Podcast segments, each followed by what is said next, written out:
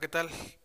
Mi nombre es Luis Felipe Ríos, hoy es viernes 11 de febrero del 2022 y hoy vamos a hablar de el arte de vender sin vender.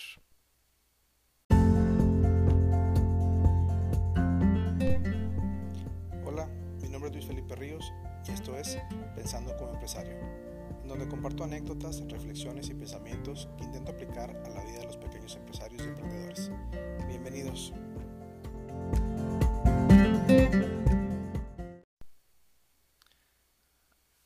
Hace 20 años estoy en el negocio de las ventas y recuerdo que en mi primer negocio tuve que ir a una capacitación a la ciudad de Dallas, Texas y el entrenamiento consistía básicamente de estar en una de las tiendas que estaba dentro de un centro comercial, dentro de un mall y donde teníamos que estar abordando a los clientes que pasaban eh, por, la tienda. ¿sí?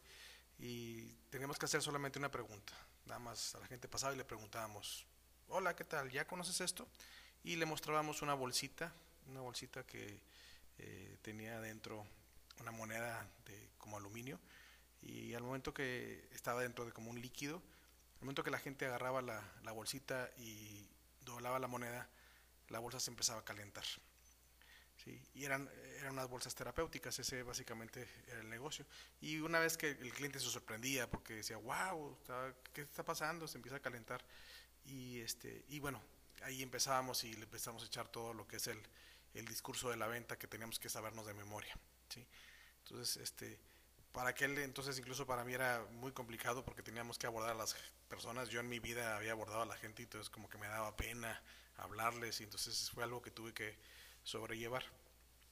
Este, y, y bueno, es algo que nunca había hecho y en México también no era algo, una técnica muy común. ¿sí? Hoy en día, bueno, pues es algo que vemos prácticamente en todos lados, en todos los centros comerciales. Nos ofrecen desde tarjetas de crédito, planchas para el pelo, almohadas, eh, hasta planes funerarios me, ha llegado a que me ofrecen. Entonces, eh, realmente eh, es algo que ya es algo común. Y ya hemos platicado en, episodios anteriores que a la mayoría de la gente evitamos las, los vendedores. Mucha gente no nos gusta que nos vendan. ¿sí? Entonces, este, no les contestamos las llamadas o evitamos darles alguna cita porque ya sabemos que nos van a vender. Y básicamente eso se debe a que tenemos nuestro radar contra vendedores activo. Sí, lo tenemos como que la aguja al máximo nivel y está siempre como que a la espera de que me van a vender y luego luego pongo mi escudo y, y trato de rechazarlo. También la semana pasada hablábamos de la función de un dueño de un negocio, que la principal función de un dueño de un negocio, pues era precisamente el vender hacer que las ventas de su negocio crecieran. Entonces aquí la pregunta es, bueno, ¿cómo le podemos hacer para aumentar las ventas ante la negativa de la gente y poder desactivar de alguna manera ese detector o ese radar contra vendedores que tienen? Y bueno, esto eh, se logra a través de lo que yo llamo el arte de vender sin vender. Es algo que, que, recién eh, aprendí o he estado estudiando y que básicamente consiste en crear y nutrir la relación con nuestros clientes, o nuestros clientes potenciales en este caso, donde tenemos que ganarnos la confianza, entendiendo sus necesidades, aportando valor de una manera constante y recurrente y no estarlo nada más bombardeándolos con publicidad acerca de mi producto o de lo que yo ofrezco o lo que te quiero vender. ¿sí?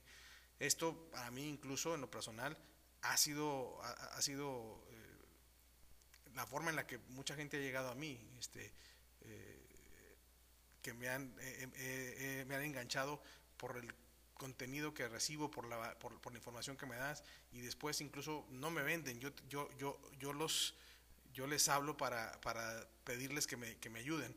Entonces, este, realmente, este, inconscientemente ellos no me vendieron, pero yo acabé comprándoles, entonces esa es la, la forma.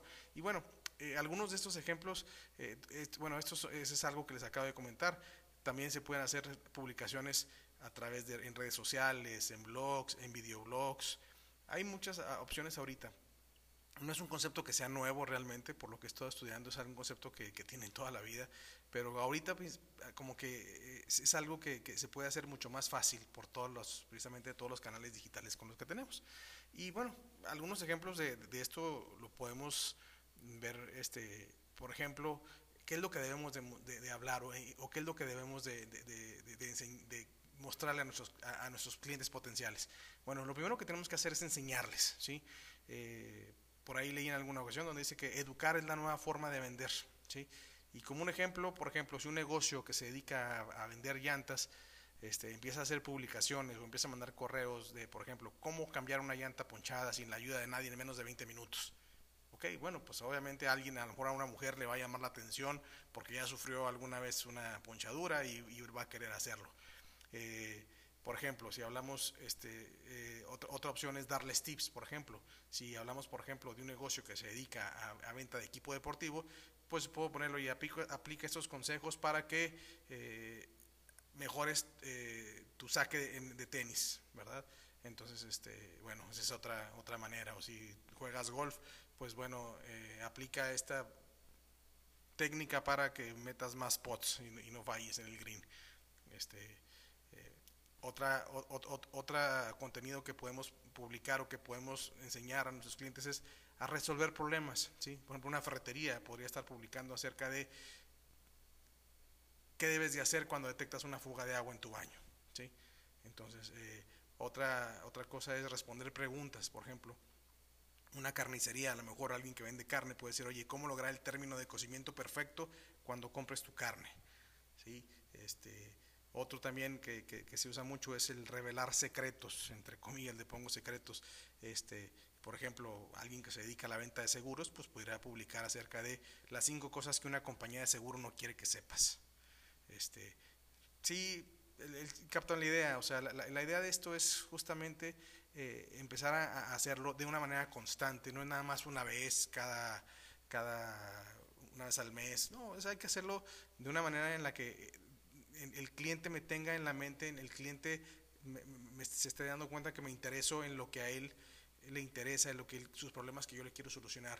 Y seguramente cuando yo quiera comprar carne, bueno, pues voy a ir a la carnicería que me dijo cómo hacer mi, mi, corte que, se, que fuera mejor. ¿sí? O si me tengo un problema en mi casa, pues seguramente iré con aquella ferretería que me estuvo dando los tips de cómo eh, arreglar las fallas o cómo solucionar estos problemas. ¿sí? todo esto se le conoce como marketing de contenido y está probado que atrae tres veces más clientes que la publicidad tradicional a un costo mucho menor. ¿sí? Eh, la mayoría de las compras en línea son resultado precisamente de, a, de gente que haya leído un blog o que haya escuchado algún, que haya, perdón, que haya leído un correo electrónico. ¿sí? Entonces, eh, pero esto no es algo que suceda de la noche a la mañana. No significa que si yo mando un correo o si hago un posteo hoy, mañana voy a tener los clientes tocando en mi, en, mi puerta. No. Es algo que requiere constancia, es algo que requiere compromiso, es algo que requiere paciencia. Eh, lo que queremos hacer aquí es establecer un vínculo de confianza con mis clientes potenciales. Y eso, como en toda relación, pues requiere tiempo, requiere paciencia. Esto es todo por hoy. Este, espero que este contenido les haya aportado algo de valor y este, nos vemos la próxima semana. Gracias.